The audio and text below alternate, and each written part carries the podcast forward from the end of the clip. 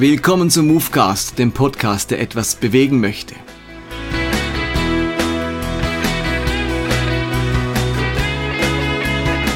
Mein Name ist Martin Benz, die Sommerpause ist rum und es geht heute weiter mit Movecast 121.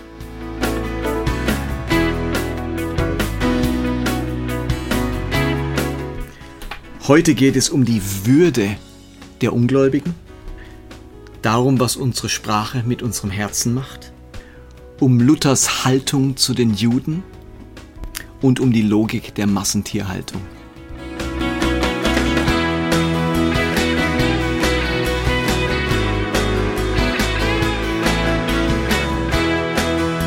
Ich habe mir für diesen Movecast die Frage gestellt, wie wir eigentlich über Menschen sprechen, die nicht an Jesus Christus glauben, die sich nicht als Christen bezeichnen würden. Wie sprechen wir über diese Menschen? Und die daraus resultierende Frage ist, was macht eigentlich diese Sprache mit unserem Herzen? Was macht es mit unserem Empfinden von Würde, Wertschätzung diesen Menschen gegenüber? Ich weiß nicht, ob wir uns als Christen bewusst sind, in welche ungeheure Spannung wir uns hineinbewegen, wenn wir die Menschen so einteilen in Gerechte und Ungerechte, Errettete und Verlorene, Gläubige und Ungläubige, Gottlose und Fromme.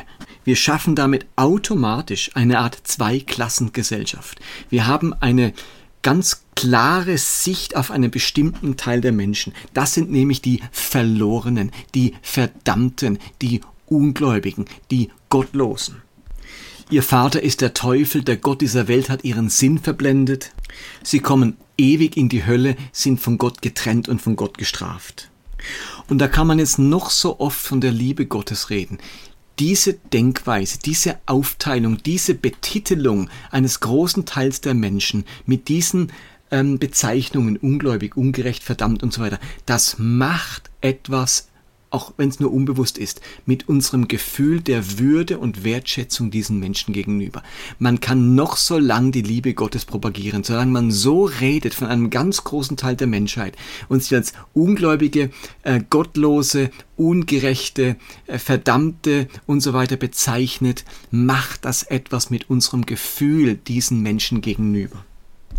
Solange diese Ungläubigen offen sind, lieb sind, interessiert sind, zuhören, haben wir gar kein Problem, sie zu lieben und sie wertzuschätzen. Wenn es aber hart auf hart geht, wenn diese Menschen sich auflehnen, wenn sie aufstehen, wenn sie etwas ähm, propagieren, das wir überhaupt nicht nachvollziehen können, dass wir nicht wollen, wenn sie eine Moral vertreten, dann treten plötzlich ganz andere Reflexe auf und dann sind wir viel näher am Gefühl von, das sind verdammte, verlorene, ungläubige, ungerechte, unmoralische und so weiter. Der Liebesreflex den Ungläubigen gegenüber, der setzt meistens nur dann ein, wenn ich sie evangelisiere, wenn ich eine Agenda habe, was ich mit ihnen erreichen will. Wenn ich will, dass sie kommen, dass sie sich öffnen, dass sie zuhören, dann setzt der Liebesreflex ein. Der löst sich aber ganz schnell ab mit dem Ablehnungs- oder Entwürdigungs- oder Abscheureflex wenn ich wieder einmal die Bilder von dieser Love Parade sehe oder die neueste Statistik der Abtreibung lese und so weiter, dann löst sich der Liebesreflex ganz, ganz schnell ab mit diesem entwürdigenden Reflex, wo ich denke, das sind echt Ungläubige, das sind unmoralische und Gottlose.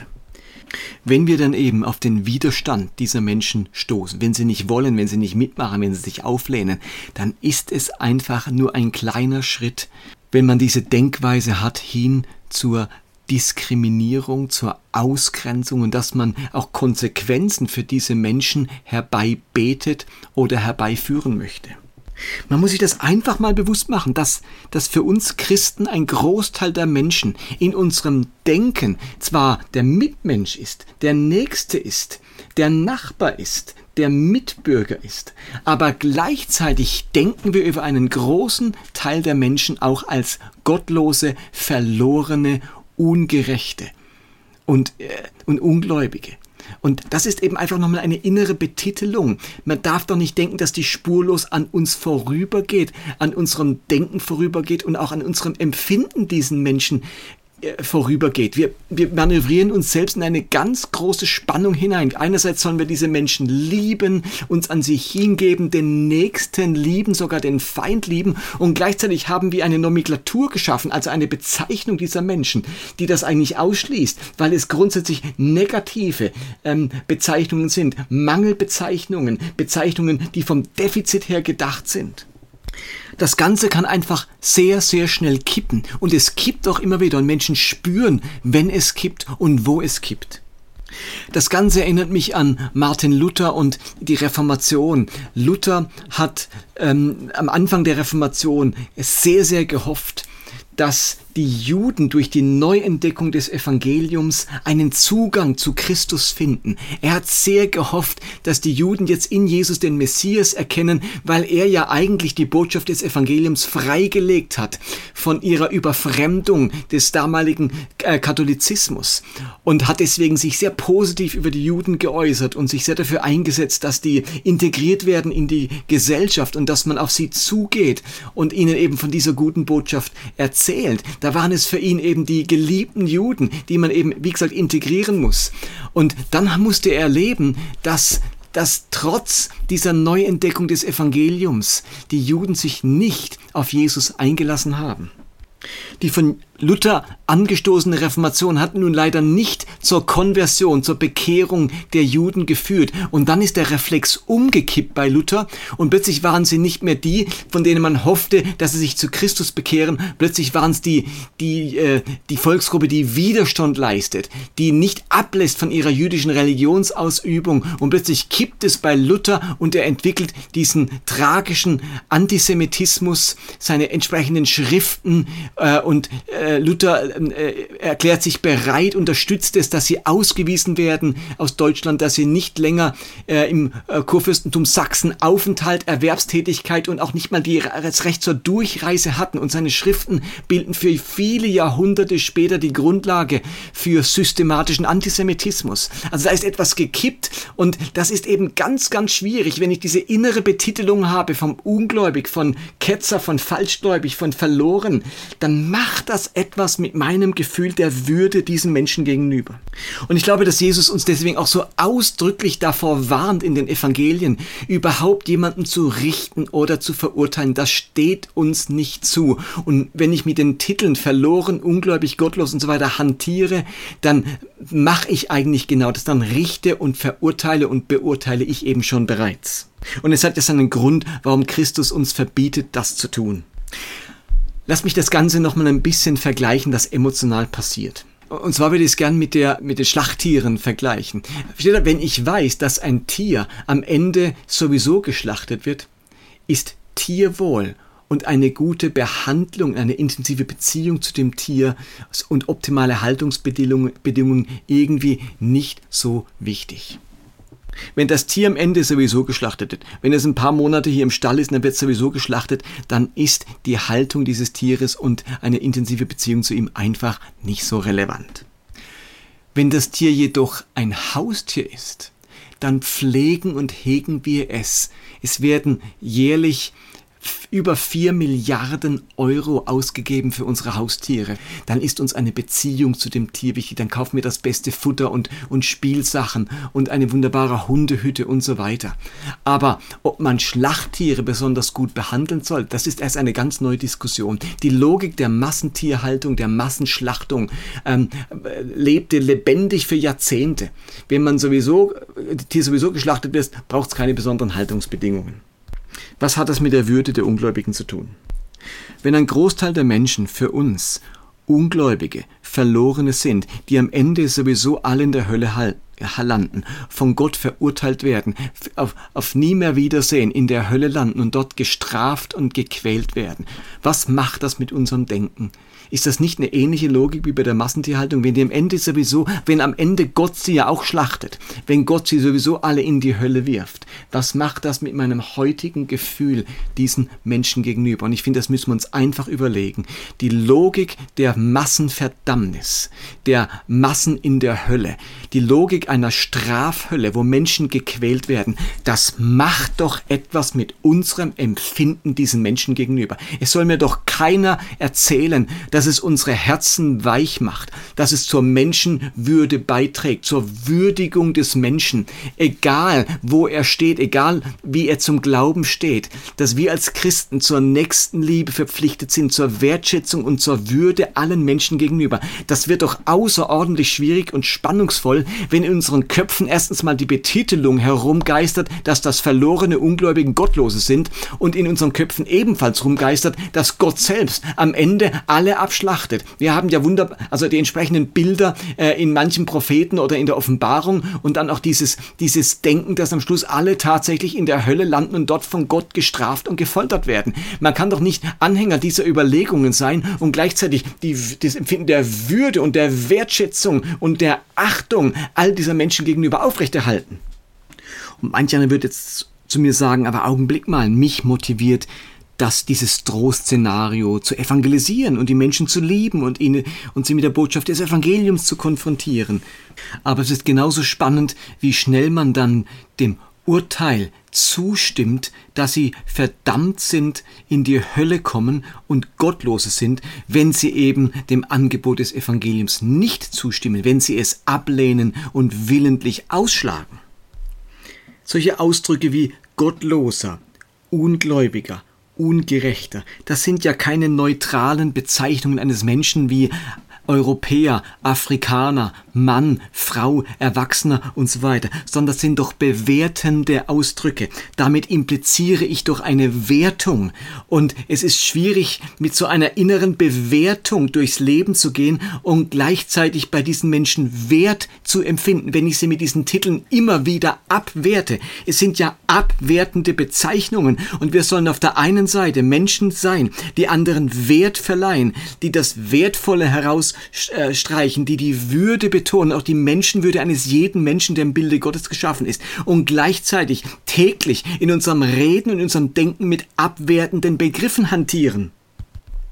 Also wenn ich einen Vers aus Matthäus 25 wörtlich nehme, wenn ich das als dogmatische Aussage nehme, dann wird es problematisch. Da steht nämlich in Vers 41, geht mir aus den Augen, ihr Verfluchten, geht in das ewige Feuer, das für den Teufel und seine Engel vorbereitet ist. Wenn ich so einen Vers rausreiße aus dem Kontext eines Gleichnisses, wo ein bestimmter Punkt deutlich gemacht werden soll und ihn rausreiße und sage, so das ist eine wörtliche Aussage, eine dogmatische Aussage, so empfindet Gott gegenüber den Ungläubigen, ähm, geht mir aus den Augen, ihr Verfluchten, geht ins ewige Feuer, nicht nur ein kurzes Feuer, ein ewiges Feuer mit ewigem Brennen und ewiger Qual, dann kann mir niemand erzählen, dass das nicht Schritt für Schritt etwas macht mit unserem Empfinden diesen Menschen gegenüber, auch schon hier zu Lebzeiten dann habe ich eben den Liebesreflex, wenn ich sie evangelisiere, aber den gleichen Ablehnungsreflex, wenn sie diese, wenn sie diese Evangelisation widerstehen. Und ich finde, ich finde, das können wir so einfach nicht bringen. Das ist ein Widerspruch in sich. Es ist eine Spannung, die uns immer wieder dazu führt, die Würde und die Liebe angesichts solcher Denkstrukturen äh, unter den Tisch fallen zu lassen. Was ist also die Konsequenz davon? Ich würde dazu raten, diese ganzen entsprechenden Bibelstellen, die von einer ewigen Verdammnis, einer ewigen Hölle und einem Abschlachten der Massen am Schluss spricht, nochmal grundsätzlich zu überdenken, in ihrem Kontext zu lesen und ins Verhältnis zu setzen gegenüber dem, was wir über Gottes Charakter in Jesus lernen. Und zum anderen sollten wir uns gründlich überlegen, ob wir weiterhin solche Titel wie die Gottlosen, die Ungläubigen, die Ungerechten oder die Verlorenen weiter benutzen oder ob wir sie nicht an, wirklich aus unserem Jargon herausstreichen. Ich plädiere dafür, in allen Menschen zunächst einmal Kinder, geliebte Kinder dieses Gottes zu sehen und sich tunlichst zurückzuhalten, irgendjemanden als gottlos oder ungläubig oder ungerecht zu bezeichnen. Dazu fordert uns Jesus auf, denn wir können nicht in die Herzen der Menschen schauen. Das Kreuz ist in dem Sinne für mich die allerdeutlichste Veranschaulichung oder ich kann sagen der Beweis Gottes, dass seine Liebe, seine Würdigung und seine Wertschätzung bis zum Äußersten geht und bis zum äußersten Menschen geht. Christus starb für uns, als wir noch Sünder waren. So sehr hat Gott die Welt geliebt, dass er seinen Sohn gab. Gott liebt diese Welt. Das Kreuz steht eben dafür, dass die Liebe zum Ungerechten, zum Verlorenen zu Ende gedacht werden muss. Dass wir in dem Sinne niemand als Verlorenen bezeichnen dürfen, wenn Gott bis zum Äußersten liebt und sich bis zum Äußersten an diese Menschen hingibt. Versteht ihr, bei Gott oder bei Jesus ist der Reflex auch beim letzten nicht gekippt. Bei uns und bei Luther ist ja dieser Reflex immer gekippt, der Liebesreflex zum Ablehnungsreflex. Das Kreuz lehrt uns, dass bei Jesus dieser Reflex nicht kippt, selbst nicht im Äußersten, selbst nicht in der, im, im zu Tode gequält werden am Kreuz, selbst nicht in der Verleugnung und in der Beschämung am Kreuz in der tiefen Ablehnung seiner Person kippt der Reflex bei diesem Jesus nicht. Und ich entdecke, wie ich durch diese Nomenklatur des Ungerechten, des Bösen, des Verloren und so weiter dafür prädestiniert sind, dass bei mir dieser Reflex immer wieder kippt von ich liebe ihn, ich gehe auf ihn zu, ich möchte ihn gewinnen, hinzu, er ist verloren, er kommt ewig in die Hölle und er hat es auch noch verdient, denn er wollte ja nicht. Ich denke, hier müssen wir arbeiten, hier müssen wir weiterdenken und unsere Haltung der Welt gegenüber und den Menschen gegenüber, die nicht die gleiche Reise angetreten haben wie wir, nochmal grundsätzlich zu überdenken und ob eine annehmende, eine versöhnende, eine friedensstiftende, eine verbindende Haltung nicht viel mehr äh, evangeliumsmäßig und gewinnend wäre als diese Logik der Schlachttiere, ähm, die, äh, wo ich auch nicht so besonders auf ihr Wohlergehen achten muss, wenn sie am Ende sowieso alle abgeschlachtet werden. Und damit sind wir am Ende von Episode 121. Wenn euch Movecast gefällt, dann freue ich mich, wenn ihr das Ganze teilt auf den sozialen Medien, auf Instagram, auf YouTube oder auf Facebook. Gerne könnt ihr mir Rückmeldung geben. Ihr erreicht mich immer über meine Webseite movecast.de. Dort sind alle Movecasts auch veröffentlicht, dort sind meine Blogs, dort findet ihr meine Predigten und ihr könnt mir dort auch unter dem Kontaktformular eine E-Mail schreiben oder einfach unter info at movecast.de. Danke fürs Dabeisein und bis zum nächsten Mal. Bye bye.